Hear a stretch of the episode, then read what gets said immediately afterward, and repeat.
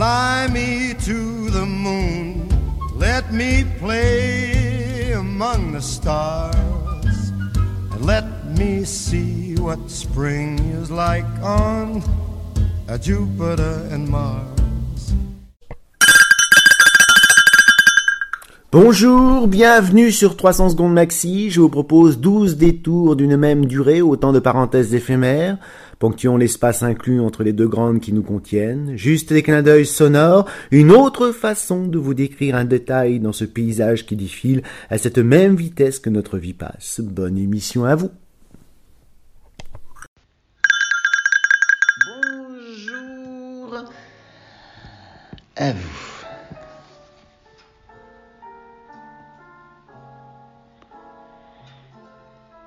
Un philosophe a posé cette question pourquoi la guerre?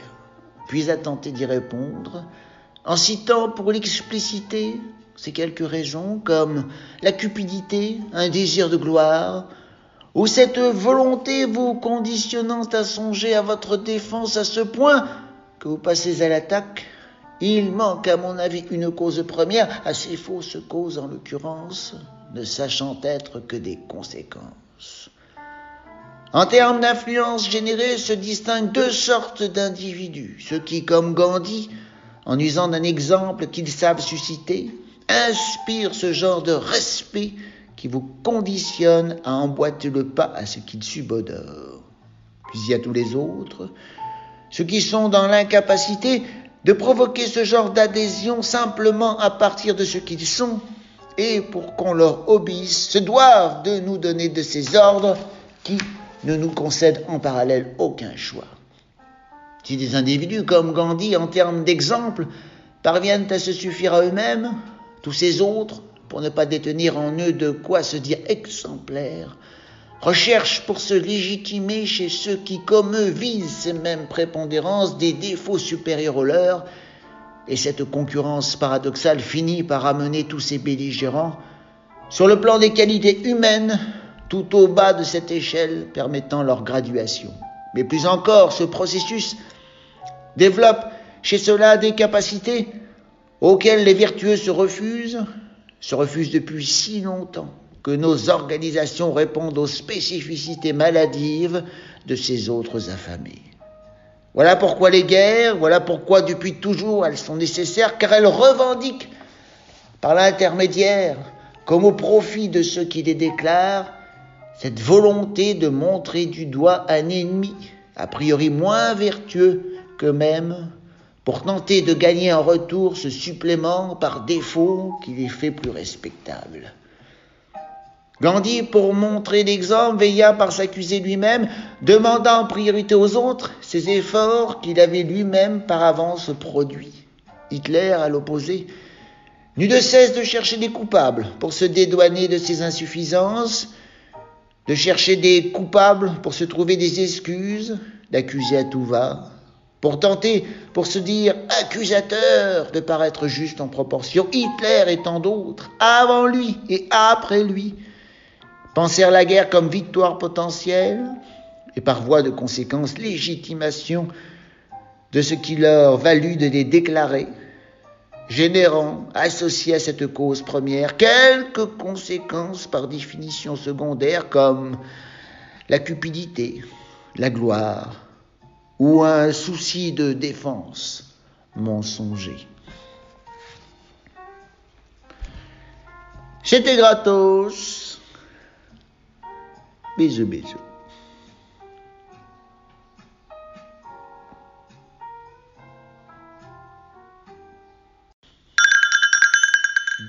Bonjour à vous. Nietzsche a prétendu que le philosophe était un solitaire. Il ne pouvait mieux dire. L'être humain rassemblé en troupeau ne pense plus, ne réfléchit plus. Voilà pourquoi l'on nous rassemble.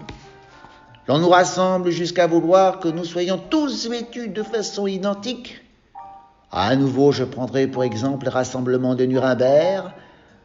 Tous ces êtres humains, tous ces hommes alignés ne sont plus, ne sont plus sur un plan humain et existentiel. Et c'est parce qu'ils ne sont plus qu'on les a gommés, effacés à eux-mêmes, qu'ils sont susceptibles de donner leur vie, on la donne d'autant mieux qu'on ne la possède pas.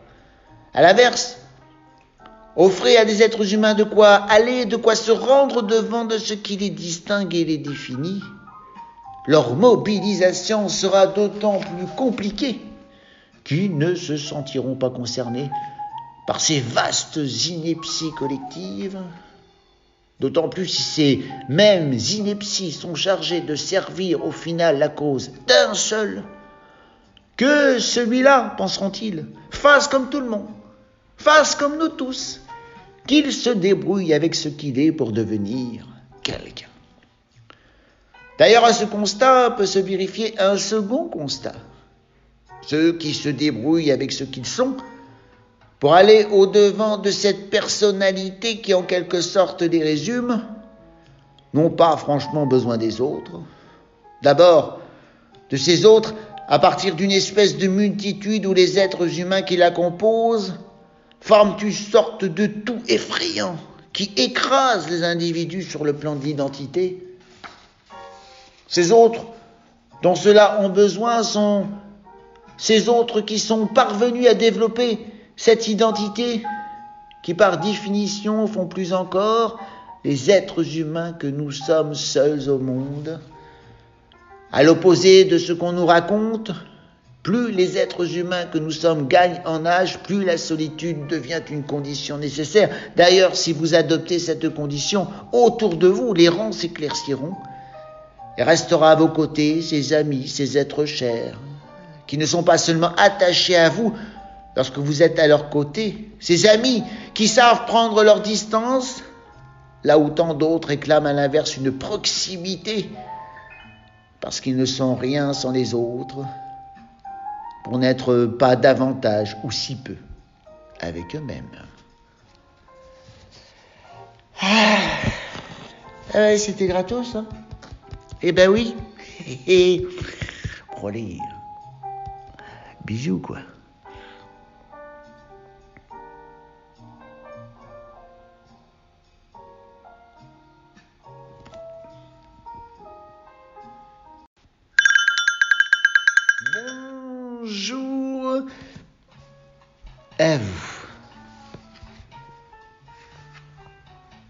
Pendant longtemps, voire encore de nos jours, certains ont imaginé, comme certains imaginent encore, qu'il suffirait de modifier nos sociétés pour nous modifier en proportion. Ah, cette possibilité n'est pas fausse. On peut même reconnaître dans ce qui nous est interdit ou fortement déconseillé de ces procédés-là. Mais à l'image du tabac ou de ces autres substituts ou mauvaises façons qui nous déglinguent, nous interdire par exemple de fumer ou nous le déconseiller fortement parviendra sans doute à quelques résultats à condition que ces recours destructeurs ne se reportent sur de nouvelles manies sans qu'une question à ce sujet ne s'entende, pourquoi fumons-nous? Lorsque l'un d'entre nous dérape pour de bon détriment d'un tiers, cette question alors est posée. Pourquoi celui-ci s'en est pris à ce point à celui-là? La question est posée, car la justice, celle notamment de nos sociétés occidentales, sait très bien qu'elle ne saurait produire un verdict sans cette interrogation. Le verdict étant par définition une réponse. Pour formuler cette réponse, une question, voire un assortiment de questions ciblées s'impose. Pour le tabac, l'interdiction, comme nous dissuader de fumer, même si ces précautions sont salutaires, ces précautions ne répondent pas à cette question fondamentale. Pourquoi fumons-nous? Aussi, si nos sociétés expriment nos imperfections, expriment nos insuffisances, ces mêmes sociétés expriment alors autant de finalités, autant de constatations, de conséquences dont nous sommes à l'origine.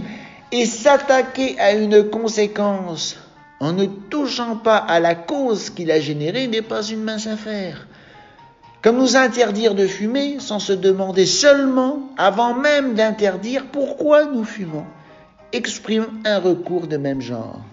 Formulé autrement, à l'égard de ceux qui veulent changer la société, pour tenter de faire de nous des êtres humains plus heureux, j'aimerais les avertir qu'ils risquent d'être déçus. Le déplacement d'une conséquence ne suffira pas à réduire la cause qui en est à l'origine. Alors une question de base s'impose. Sommes-nous capables d'une sorte de fiabilité de départ, capables, comme un calcul de même genre, de tomber juste? Comme première réponse, je prétendrai que si réponse il y a, cette réponse passera par la philosophie. Eh oui, c'était gratos.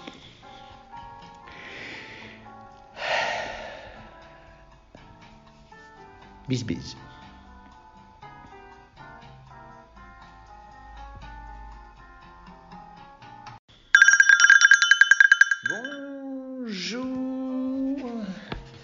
à vous. Souvent, l'on me reproche de mettre en avant de ces évidences, trop évidentes au goût de certains. Alors, pour réussir à mieux faire comprendre ma stratégie, je prends l'exemple de l'artiste ou du champion. Lorsqu'ils en reviennent, lorsqu'ils se sentent moins pertinents, moins performants à ces fondamentaux, rattachés à leur discipline respective, lorsqu'ils récitent leur gamme, comme l'on revient chez soi après un voyage, à la source, à cette base de départ, à cette cause originelle qui seule sait nous ramener à ces conséquences qui nous habillent. Ainsi, à ceux qui veulent changer la société, je me permettrai de leur faire remarquer un fait, un fait évident, à savoir que nous sommes passés d'une ère moins mécanisée à une ère où le tout mécanique domine et cette transition, transition aveugle, aveugle pour ne pas nous être interrogés sur notre genre, genre à défaut de nature, genre humain, sur les possibilités offertes par ce genre, nous ne nous sommes même pas interrogés sur l'éventualité, éventualité terrible, que nous ne puissions être à l'origine de possibilités constructives dignes de ce nom, car après tout, la possibilité que l'addition de nos réactions ne pourrait que nous conduire qu'à autant de résultats erronés ne semble pas nous avoir effleuré l'esprit. La mécanisation de notre monde incarne une réponse bizarre, une réponse étrange, une réponse ne répondant à aucune question. Plus encore une réponse paraissant avoir pris soin de n'être subordonnée à aucune question. Réponse qui se voudrait réponse d'elle-même, réponse paradoxale qui bouleverserait l'échiquier, réponse se voulant ou ambitionnant d'être cause première. Vous pouvez, à l'image de cette réponse-là, vous vêtir de ces habits qui seront chargés à leur manière de répondre à leur tour, l'allure qui s'en suivra, cette allure qui deviendra là une réponse, répondra jusqu'au jour où vous vous interrogerez à son sujet, jusqu'au jour où vous vous demanderez si elle correspond seulement à une question. Si cette réponse-là se veut réponse d'elle-même, réponse désireuse d'éviter toute question, pressentant, redoutant ces mêmes questions susceptibles de rester sans réponse, justement sans réponse. Alors, certains ont répondu. Ont répondu pour la multitude. Ont répondu là où, avant tout, avant tout, il fallait s'interroger.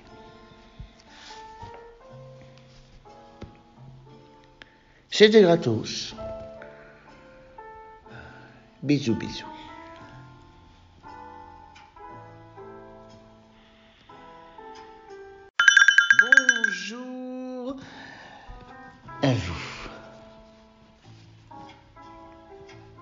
Alors pourquoi je reviens à ces évidences?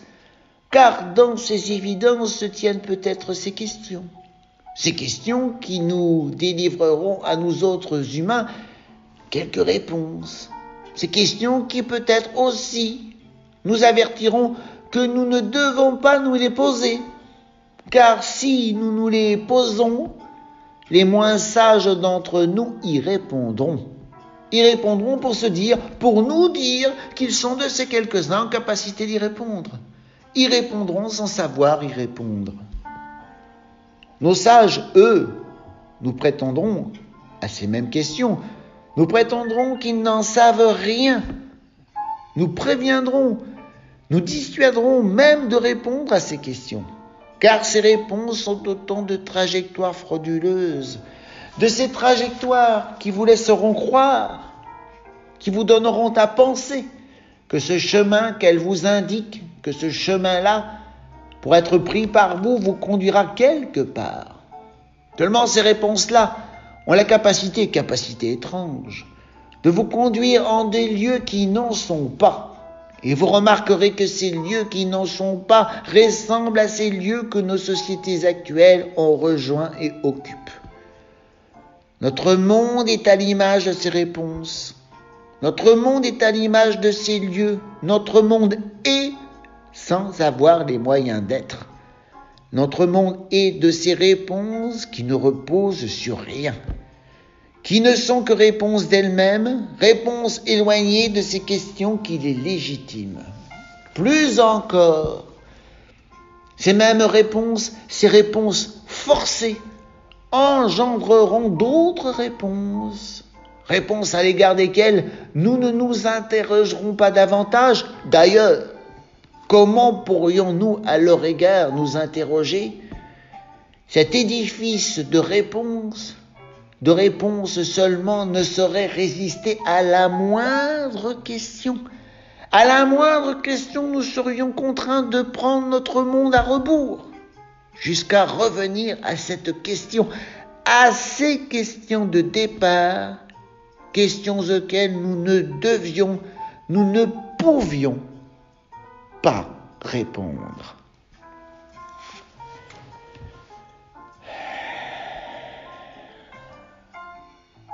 C'était gratos.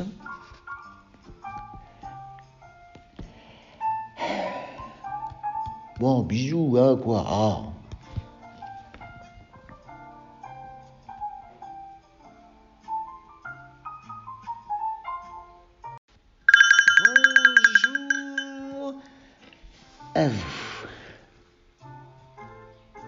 Alors une remarque?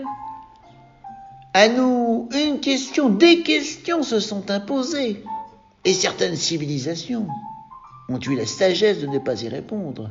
Eux, en guise de réponse, ont épousé celles formulées par la nature. Si nous ne les avions pas massacrés d'un bord, si nous ne les avions pas pervertis de l'autre, ces civilisations prenant la nature comme réponse, comme réponse fondamentale, réponse absolue, étaient parties pour se poursuivre pendant des millénaires. Qui aujourd'hui est en capacité, dans nos sociétés dites modernes, de comprendre d'abord, d'apprécier ensuite cette continuité Ces civilisations ont une intelligence supérieure, supérieure à la nôtre, de ne pas répondre à ces questions qu'il faut d'abord, pour ne pas y répondre, pour ne pas qu'une minorité se risque à ce genre de réponse, pour emporter l'adhésion, faire qu'on ne se les pose pas.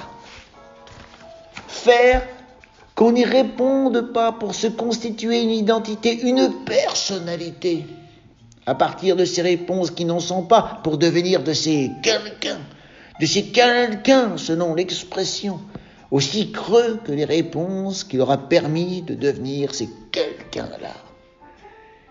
Ces civilisations ont aussi exprimé dans leur allure, allure empruntée par sa population, un genre d'uniformisation cette fois constructif, pour être en réponse avec la nature, pour être en adéquation avec cette réponse absolue formulée par leur environnement. Nous, nous fonctionnons à l'inverse. Nos allures, nos uniformes, qu'ils soient individuels ou collectifs, se veulent environnement, se veulent nature, se veulent réponse, qu'ils soient individuels ou collectifs. Nos allures, comme nos uniformes, ne sont que des leurs de ces réponses qui bombent le torse, qui jouent des épaules, mais qui ne répondent pas. Voilà pourquoi la mode.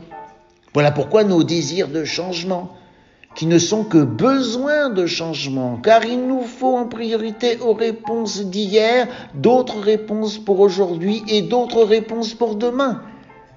pour que nous n'ayons pas le temps de nous interroger, là où d'autres civilisations trouvèrent la paix en considérant leur monde comme réponse, réponse qui ne pouvait à eux advenir qu'à condition qu'ils ne s'interrogent pas. Tout cela est la conséquence d'un processus, d'un processus généré par un manque de vitalité, par l'impossibilité d'être en accord avec son environnement. Alors à cette perte de vitalité, s'ajoute une perte de confiance, perte de confiance en soi comme en tout, exigeant pour être compensé des réponses à tout prix. C'était gratos, hein? Bon, ça c'est fait.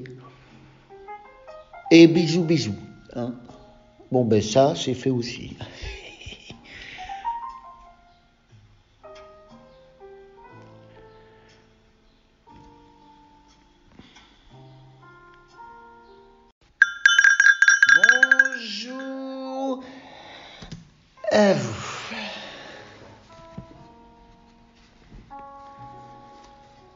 On s'interroge toujours par manque de confiance. On questionne toujours par manque de confiance. Toute confiance est synonyme de vitalité. Et toute vitalité digne de ce nom est confiance en la vie. À l'inverse, la méfiance est une tendance qui vous ronge. Toute méfiance en nous se veut en conquête, jusqu'à parvenir à faire que nous nous méfions nous-mêmes la méfiance est à l'origine en nous de toutes nos insuffisances. Elle est une anomalie et nos sociétés, ces sociétés qui à présent dominent le monde humain, se sont constituées à partir de ces anomalies. Les êtres humains que nous sommes ont voulu prendre un ascendant sur la vie. Être vivant ne leur suffisait plus. Là où d'autres civilisations se rangèrent à ce miracle, se contentèrent de ce miracle pour eux être vivants et savoir qu'on est vivant était un état précieux. Nous autres, nous nous contentons tellement peu de cet état que nous ne savons même plus l'admettre. D'ailleurs, nos sociétés dites avancées sont tellement avancées en un sens qu'en sens contraire, la vie recule en elles. Si pour nous autres la vie, la vie seulement, ne saurait nous suffire pour nos sociétés qui sont notre prolongement, la vie est à ce point insuffisante qu'il faut, selon l'expression, gagner sa vie de son vivant. Si l'on envisage dans ces sociétés-là de se maintenir en vie, de s'y maintenir même pour de bon. Dans nos sociétés, la vie, celle pouvant bénéficier d'un V majuscule, n'est pas un critère. Et lorsque cette constatation est intégrée, alors on ne s'étonne plus de l'état du vivant tout autour de nous, de l'état de notre environnement dit naturel. La confiance aussi est synonyme de respect. Ces civilisations qui parvinrent tout un temps durant à une harmonie avec leur environnement sur là aussi, selon l'expression, rester à leur place. Et cette humilité les protégea de cette méfiance qui vous pousse à vous interroger pour continuer de prendre en vous un ascendant toujours plus grand. Nous, nous nous sommes crus supérieurs à la vie pour détenir en nous de quoi l'interpréter à force d'habitude à ce propos, de tradition à ce propos, inconsciemment nous pensons que la vie quelque part est tributaire de nos interprétations. Nos insuffisances nous ont fait suffisants. Comme notre méfiance en la vie nous vaut aujourd'hui au sens propre du terme de ne plus être vivant. C'était gratos.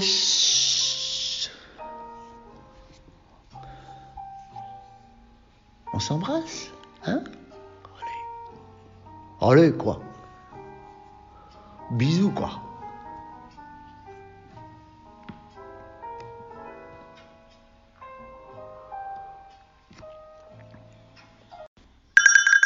Bonjour.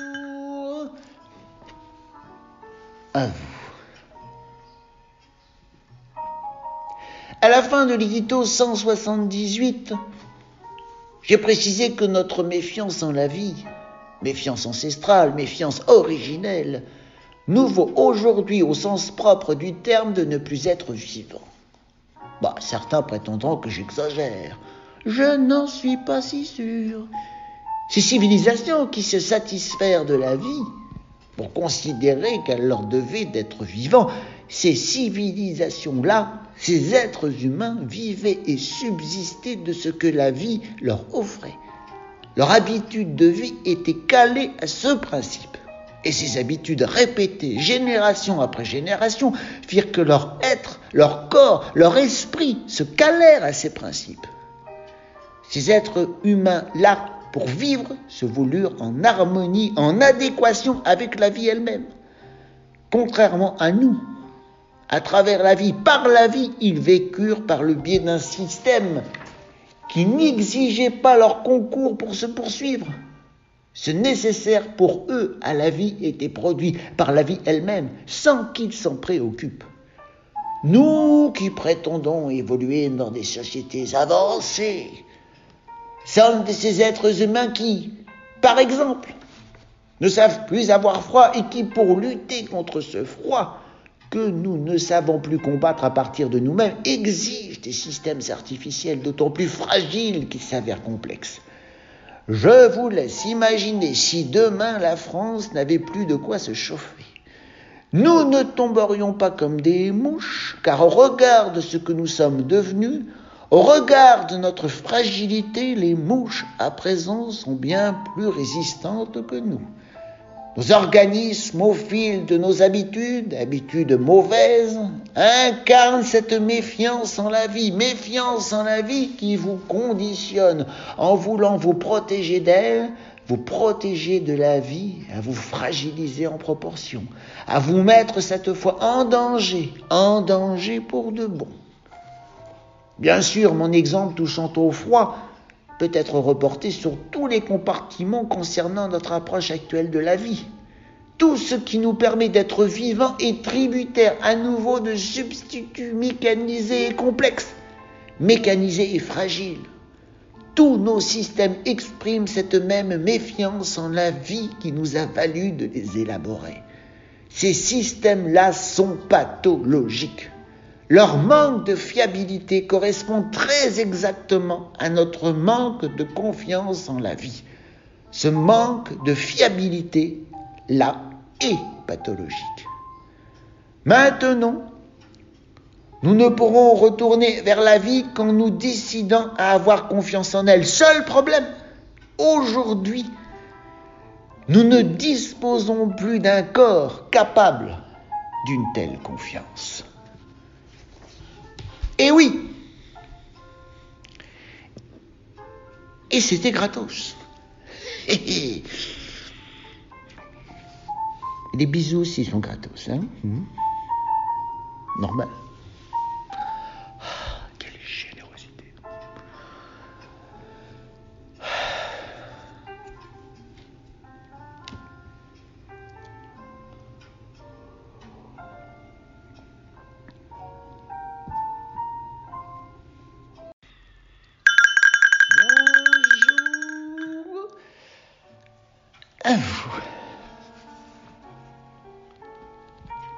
Nos sociétés dites avancées, elles, expriment par leur mécanisation autant de systèmes voués à cette méfiance en la vie.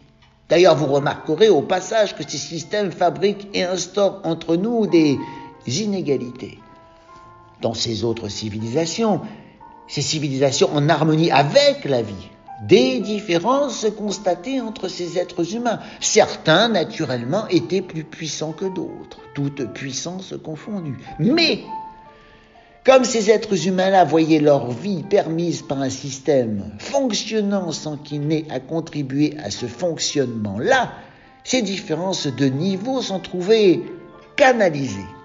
Aujourd'hui, parmi nous, ces mêmes différences permettent à certains, selon l'expression, de mieux gagner sa vie, voire de jouir, même de façon artificielle, de ces suppléments qui vous font plus vivant. jusqu'à ce que s'instaure entre nous de ces différences de conditions de vie qui vous font prétendre que l'on n'est pas du même monde, comprenez-vous? Que pour être humain, on est humain, ouais, mais autrement. Bien sûr, on me reprochera d'enjoliver, mais si ces êtres humains de ces civilisations passées pouvaient mourir d'un rien, ils vivaient d'un rien équivalent, d'un rien synonyme de tout, synonyme de vie dans un sens absolu. Nous, nous pouvons nous vanter de ne pas mourir d'un rien, à ce point qu'on nous prolonge tellement que nous pouvons nous dire vivants sans être en vie pour de bon, sans être en vie pour de vrai. Mais si nous ne mourrons pas d'un rien, nous ne vivons pas d'un rien non plus, tellement que nous consacrons nos vies à nous maintenir en vie, nos modes de fonctionnement paraissant toujours prêts à se casser la gueule, et cette éventualité, au nom des nécessités auxquelles elle nous oblige, nous épuise. Nous sommes comme ces vieux, trop vieux, trop vieux pour être en vie. Il ne suffit pas à ce sujet de respirer, respirer seulement pour donner le change de ces vieux maintenus artificiellement une simple coupure d'électricité et ils s'éteignent à leur tour. Mais s'il se dégage de nous une certaine vitalité, plus synonyme d'agitation, agitation hystérique, nous aussi sommes sous respirateur artificiel, tellement que nous ne pouvons vivre sans nos systèmes, systèmes divers et variés, tellement que nous ne pouvons pas non plus compter sur la vie pour être dans cet état naturel de base qui la caractérise en piètre état dans nos alentours. Si on me reproche d'enjoliver, c'est aussi parce que ce qui suffisait à cela est très exactement ce qui nous paraît insuffisant. Le bien-être de ces âmes, de ces mêmes, est un mal-être pour nous. Nous ne nous voyons pas vivre comme ils vivaient. Entre eux et nous, une incompréhension réciproque se remarquerait. Et je ne suis pas sûr que cette rationalité un peu fierotte à laquelle nous nous accrochons, à cette opposition emporterait la partie.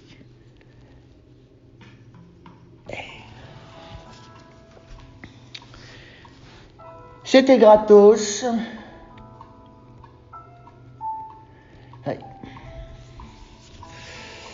Plus long que d'habitude. Hein. Alors, un gros bisou.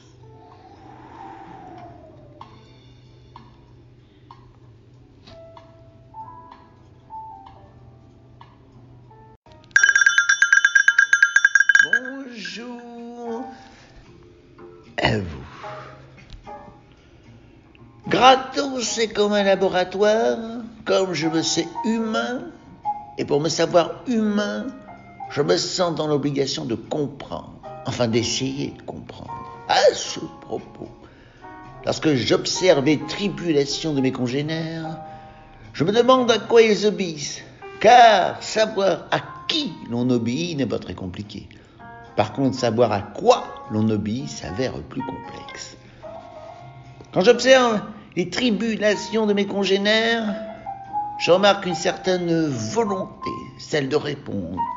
Car celui qui répond est dans l'inconscient collectif, celui qui sait. D'ailleurs, vous remarquerez qu'on nous offre plus de réponses, tellement de réponses, des réponses même à n'en plus finir, des réponses à la chaîne, qu'il semblerait que ces réponses en rafale soient en priorité chargées de ne pas nous laisser le temps de nous interroger. D'ailleurs, remarquez ceux et celles qui nous dirigent, lorsqu'ils se retrouvent et se rassemblent, que font-ils? Ils se répondent. Et même lorsqu'ils donnent l'impression de s'interroger, ces questions-là sont au service des réponses qui les ont inspirées. D'ailleurs, si vous vous risquez en petit comité ou en comité plus grand à poser ce genre de questions, ce genre de questions non asservies par anticipation à quelques réponses, escomptant par le biais de ces questions-là récupérer une sorte de légitimation, attendez-vous à ce qu'on vous rit au nez, au mieux, ou qu'on vous considère comme dément, car la chose est entendue. Nous évoluons dans un monde, dans un mode d'organisation au sein duquel on ne s'interroge pas. Et si malgré tout, vous vous interrogez, on vous conseillera conseils qui se verront accompagnés d'une telle insistance qu'il s'agira là d'ordre plus que de conseils, de vous demander comment sans vous demander pourquoi. Mais comme vous êtes humain, vous bénéficiez en vous de ce privilège dont toutes les autres espèces de ce monde sont privées. Un privilège vous offrant de vous interroger, en vous demandant pourquoi. Et à ce pourquoi-là, si vous affrontez son étendue, son ouverture, si vous vous aventurez à ces vertiges, le monde qui est le nôtre, le monde qui est le vôtre, risque de bouger sous vos pieds en vous indiquant que les réponses qui sont les nôtres sont des anesthésiants, sont des parades chargées de dissimuler la réalité, cette réalité en capacité d'épouser pour le meilleur notre humanité, et qui ne nous est plus visible tellement que nous l'aurions au bout du nez, nous ne l'apercevrions pas davantage, chargé surtout de dissimuler une réalité qui n'en est pas une, toute constituée de réponses, de réponses qui n'en sont pas. C'est des gratos. Bisous, bisous.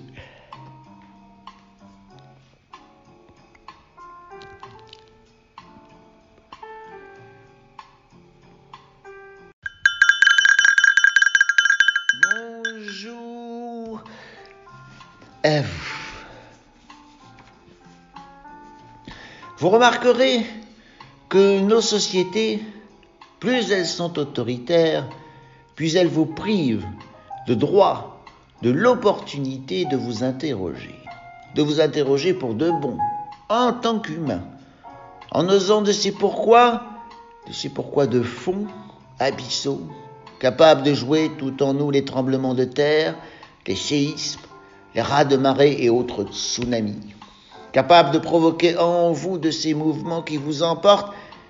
Et si vous êtes de ces hommes, vous êtes de ces femmes évoluant en ce début de millénaire, dans l'une de ces sociétés dites avancées, emportées de la sorte, emportées par ces mouvements-là, par ces pourquoi-là, vous vous verrez entraîné par ce genre de voyage, voyage sans retour. Primo Levi à Auschwitz se risqua ce genre de pourquoi. Un pourquoi imposé à un grand gaillard et cesse de son état, qui lui rétorqua qu'ici, dans ce camp de concentration-là, il n'y avait pas de pourquoi. Je ne suis pas sûr que nos sociétés avancées, en termes de pourquoi, de pourquoi éventuels et possibles, se montrent de nos jours plus prolifiques. Bien sûr, les manières ne sont pas les mêmes, mais si ces manières-là s'avèrent plus feutrées, plus délicates, en termes d'autorité, à leur façon aussi, elles savent vous faire filer droit. Et pour filer droit, il faut savoir en toute priorité ne pas s'interroger. Qui que vous soyez, où que vous soyez, demandez-vous pourquoi vous faites ce que vous faites, et vous vous rendrez compte que vous êtes subordonné à des réponses des réponses instituées sous forme d'églises et de mairies, d'écoles, de travail, d'époux, d'épouses, d'enfants, de maisons, de voitures, de crédits, des réponses qui répondront à votre place en ayant dévoré depuis belle lurette l'espace voulu pour que s'épanouisse le moindre pourquoi, le pourquoi en question. Certains, si vous leur posez cette question, après peut-être un mouvement d'épaule significatif, vous prévenant d'abord que se manifeste chez cela une volonté inconsciente de rejet. Pourquoi un tel pourquoi? Eux préfèrent qu'on leur dise comment, qu'on leur dise comment à ce point qu'ils soient protégés de tout pourquoi. La manière leur suffit. La forme avant tout pour fuir le fond. Ceux-là ne sauront quoi faire de cette question. Les réponses qu'on leur impose depuis toujours sont obéissance par définition S'interroger, c'est désobéir. Et en ce monde, la désobéissance est histoire de moyens, de moyens sonnants et trébuchants.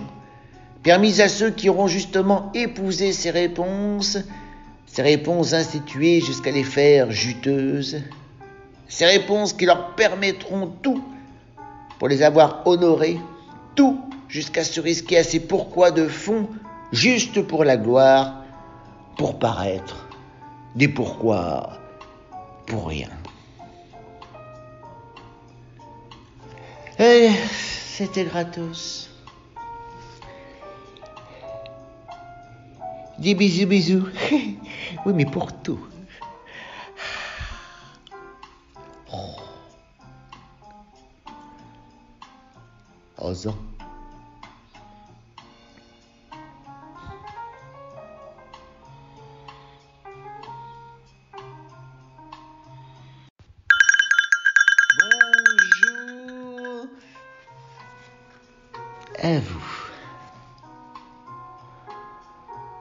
Pourquoi gratos est gratos, car la gratuité en ce monde est et reste synonyme de liberté. Évidemment, cette liberté n'est pas de celle qui rapporte. La Fontaine reconnaîtrait cette liberté-là. Cette liberté-là est celle du loup, du loup libre mais qui crève la dalle. À la différence du chien, du chien la panse bien remplie, mais du chien traînant à son cou une chaîne. Alors on vous laissera vous interroger, on vous laissera considérer même que les réponses instituées par ce monde, par ces sociétés qui nous possèdent ne répondent en rien, qu'elles sont par une majorité d'entre nous jugées comme telles pour occuper la place, pour occuper l'espace. Quelles sont de ces réponses? Des réponses pour de vrai, pour de bon, pour être constatables dans la réalité. Pour une immense majorité d'entre nous, la réalité passe par les yeux et s'arrête aux yeux. Leur esprit même est aux ordres de ce qu'ils voient à ce niveau, niveau où la vue dicte et impose sa loi.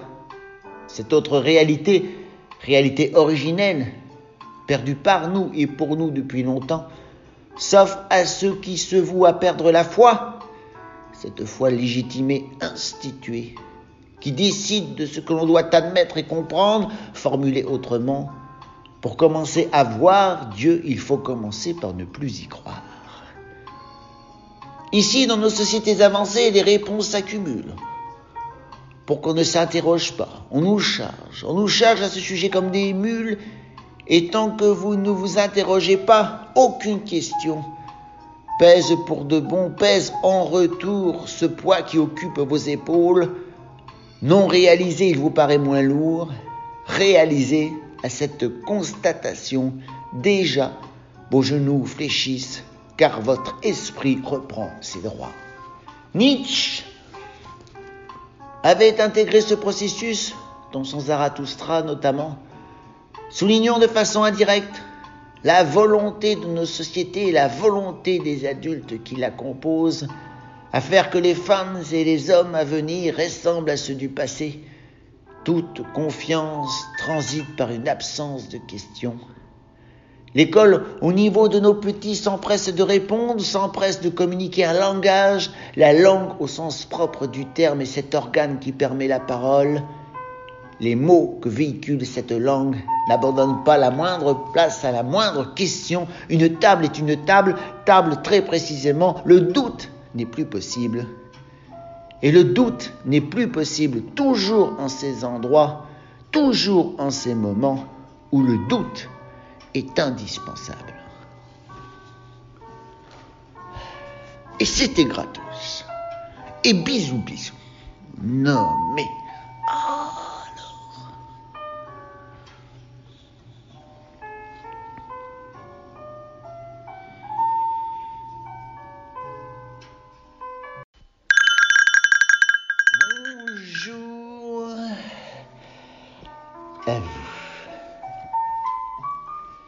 Quelques-uns parfois me disent, me disent que ce à quoi je m'évertue ne sert à rien. Pourquoi un tel questionnement? Nous en sommes là. Pourquoi un tel pourquoi?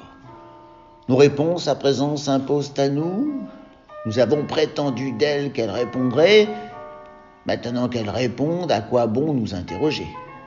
Tellement que le doute est déconseillé. Présentez autrement, vous avez faim et votre assiette est pleine. En échange, on vous demande juste de fournir ces efforts requis pour que votre assiette soit pleine, et si vous êtes bon soldat, si vous obéissez tellement et à ce point que vous obéirez en commandant à votre tour, que vous obéirez en ordonnant à votre tour, vous pourrez choisir vos couverts. Vous pourrez même les acheter pour dire et afficher que ces couverts sont les vôtres, voire même, voire plus encore, que cet appétit qui vous occupe est le vôtre, qui n'est pas l'appétit de tout le monde que vous, que vous vous êtes montré servile, servile au point de devenir chef et de posséder une fin rien qu'à vous. En ce monde, les réponses s'achètent et évidemment le principe premier de ces réponses-là est de vous protéger de tout pourquoi? Celui qui s'interroge pour de bon en ce monde ne possède rien. Car pour s'être interrogé, justement, il ne peut rien posséder. Plus celui-là, celui qui s'interroge, celui qui enchaîne les pourquoi, là où tous les autres enchaînent les comment pour acquérir ces réponses, ces réponses que l'on paie, rubis sur l'ongle, cash ou à crédit. Celui-là, plus il s'enrichit, plus il s'enrichit par compte en banque interposé, plus il s'appauvrit. Une Ferrari rutinante lui donnera l'envie, l'envie absolue de se déplacer à pied. Certaines civilisations resteront dans le pourquoi et eurent par principe pour commandement de maintenir ce pourquoi en l'état. Celui qui se risquait à le faire sien en y répondant se faisait bousiller. Quick On ne touchait pas ce pourquoi-là. On ne le représentait pas. On le représentait d'autant moins que le monde déjà le représentait. Cette réponse était absolue, réponse sans humour aussi, réponse généreuse et paradoxale, car réponse antidémocratique notre bien-être devait se composer à partir d'elle, point barre. Évidemment, si vous comparez les conditions correspondantes à ce monde, monde disparu, à notre monde à nous actuel, vous distinguerez les ramifications toxiques de cette question déconseillée, interdite, par le biais de ces réponses paradoxales qui ne savent ni ne peuvent répondre, et qui répondent seulement le temps où on les formule le temps où on les exprime. Elles sont de ces peintures qui se signalent en guise d'existence, de visualisation possible par le geste du peintre, mais qui pour de bon ne s'aperçoivent jamais. Ces réponses sont expression, expression permanente, comme notre monde est l'expression, l'expression permanente de ces réponses-là. C'était gratos, hein Bon, hein Oui. Bisous, peut-être Bien sûr.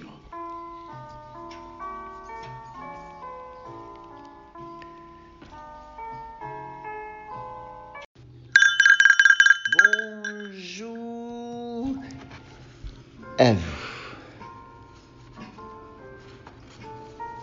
En ce qui concerne ces civilisations passées, à leur sujet l'appellation sauvage, quand certains prétendent de ces mêmes qu'ils sont des sauvages, même si ce titre terrible a perdu de sa prépondérance, cette appellation me dit que demeure, demeure inconsciemment en nous une impression de supériorité qui nous ramène à ce titre, à cette appellation, sans que nous ayons même à la prononcer.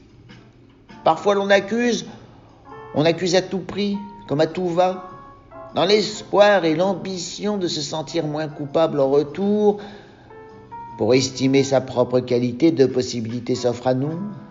Soit l'on se confronte à ce qui se fait de mieux, soit l'on vise un niveau légèrement inférieur à nous, histoire de redorer son blason à moindre coût. L'on vise un niveau qui ne soit pas nullissime, pour éviter que la manœuvre, manœuvre grossière, apparaisse pour ce qu'elle est, un genre de bidouillage pathétique. Lorsque nous traitons cela de sauvage, nous nous prétendons à la fois et d'autant plus civilisés. Évidemment, les spécialistes du genre me décriront de ces civilisations disparues, aussi barrées que nous pouvons l'être, notre modernité en moins. Évidemment, nombre de clans, de tribus, de nations cédèrent à des principes nauséabonds, teintés de rites et de sacrifices innommables. Chez l'être humain, une tendance demeure. Nous pâtissons d'un genre de désespoir intrinsèque qui nous conduit à nous maudire et nous pousse à la cruauté. Alors cela ce propos exprimer cette même tendance par le biais d'autres manières, manières plus sanguinolentes, mais manières plus assumées, les pilotes des deux bombardiers ayant lâché sur Hiroshima et Nagasaki deux bombes atomiques n'eurent pas leurs mains sur le moment entachées de sang. Mais lorsque vous commettez un crime, qu'il soit légitimé ou pas, ce sang, le sang de celui à qui vous avez retiré la vie, en coulant sur vos avant-bras, vous prive de toute possibilité d'impasse, vous ramène à vos actes. Ce sang sur vos mains vous prive en vous de toute fuite.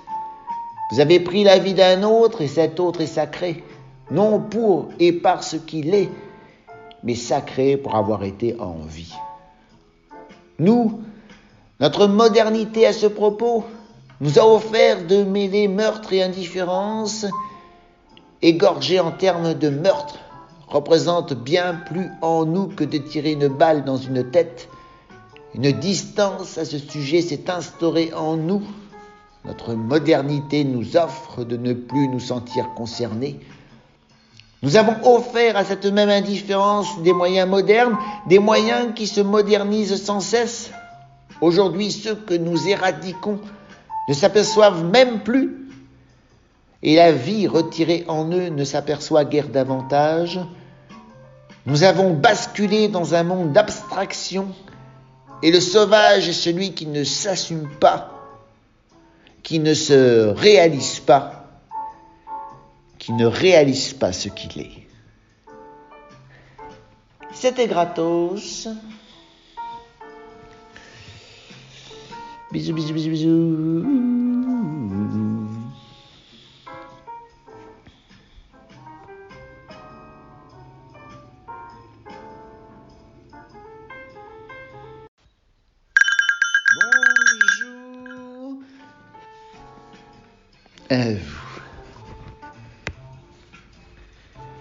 Bien sûr, l'histoire de l'humanité est un tout. Et au fil de cette histoire, les progrès réalisés par certaines civilisations ont toujours été synonymes de conquête. Les progrès des uns ont toujours été synonymes de détriment pour les autres. Cette supériorité acquise ne pouvait être maintenue en stand-by, il fallait que nous en usions. Par ces innovations se ressentait un genre de vitalité plus marqué, on paraissait gagner en vie. Plus encore si ces moyens vous offraient de vous emparer de celle des autres, la vie d'un autre ainsi prise incarnait un territoire subtilisé. Avoir un tel ascendant sur la vie vous faisait à vous-même à votre estimation moins mortelle, à nouveau ce même désespoir, désespoir très prolifique en manœuvre et mesure son lendemain, et ce sans lendemain-là, sans lendemain général, décrit notre manque d'avenir actuel, manque d'avenir grandissant.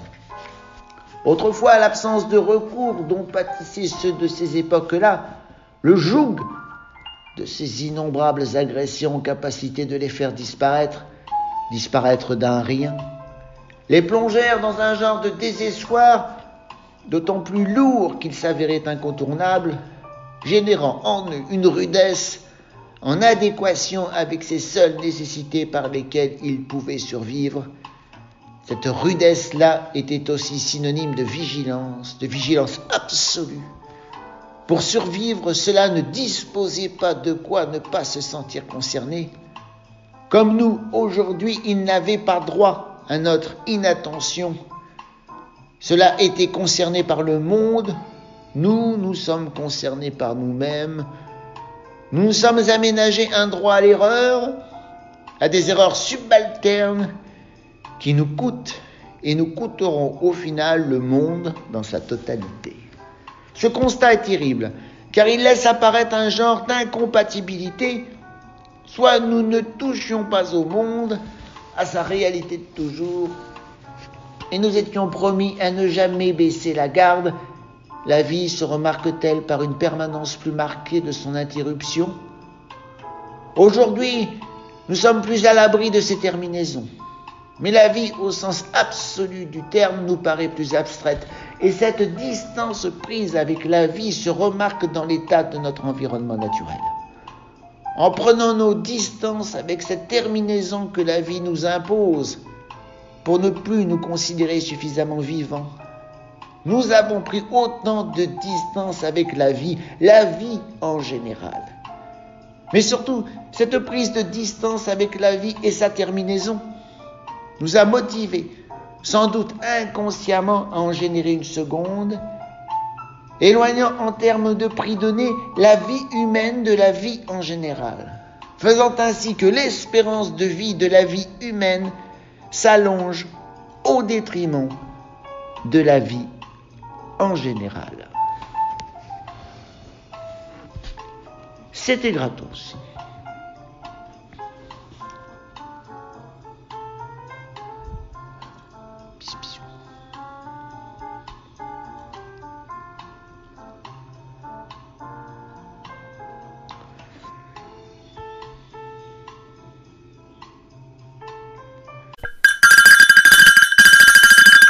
Merci pour votre attention. Le temps nous a imposé sa loi en nous entraînant dans nos vies respectives une heure plus loin. J'ignore où vous vous trouverez la semaine prochaine, mais si le cœur vous en dit, je vous donne rendez-vous pour renouveler l'expérience en vous souhaitant d'ici là plein de hasards heureux. Bien à vous.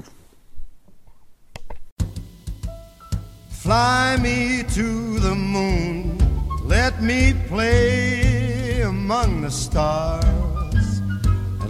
me see what spring is like on Jupiter and Mars.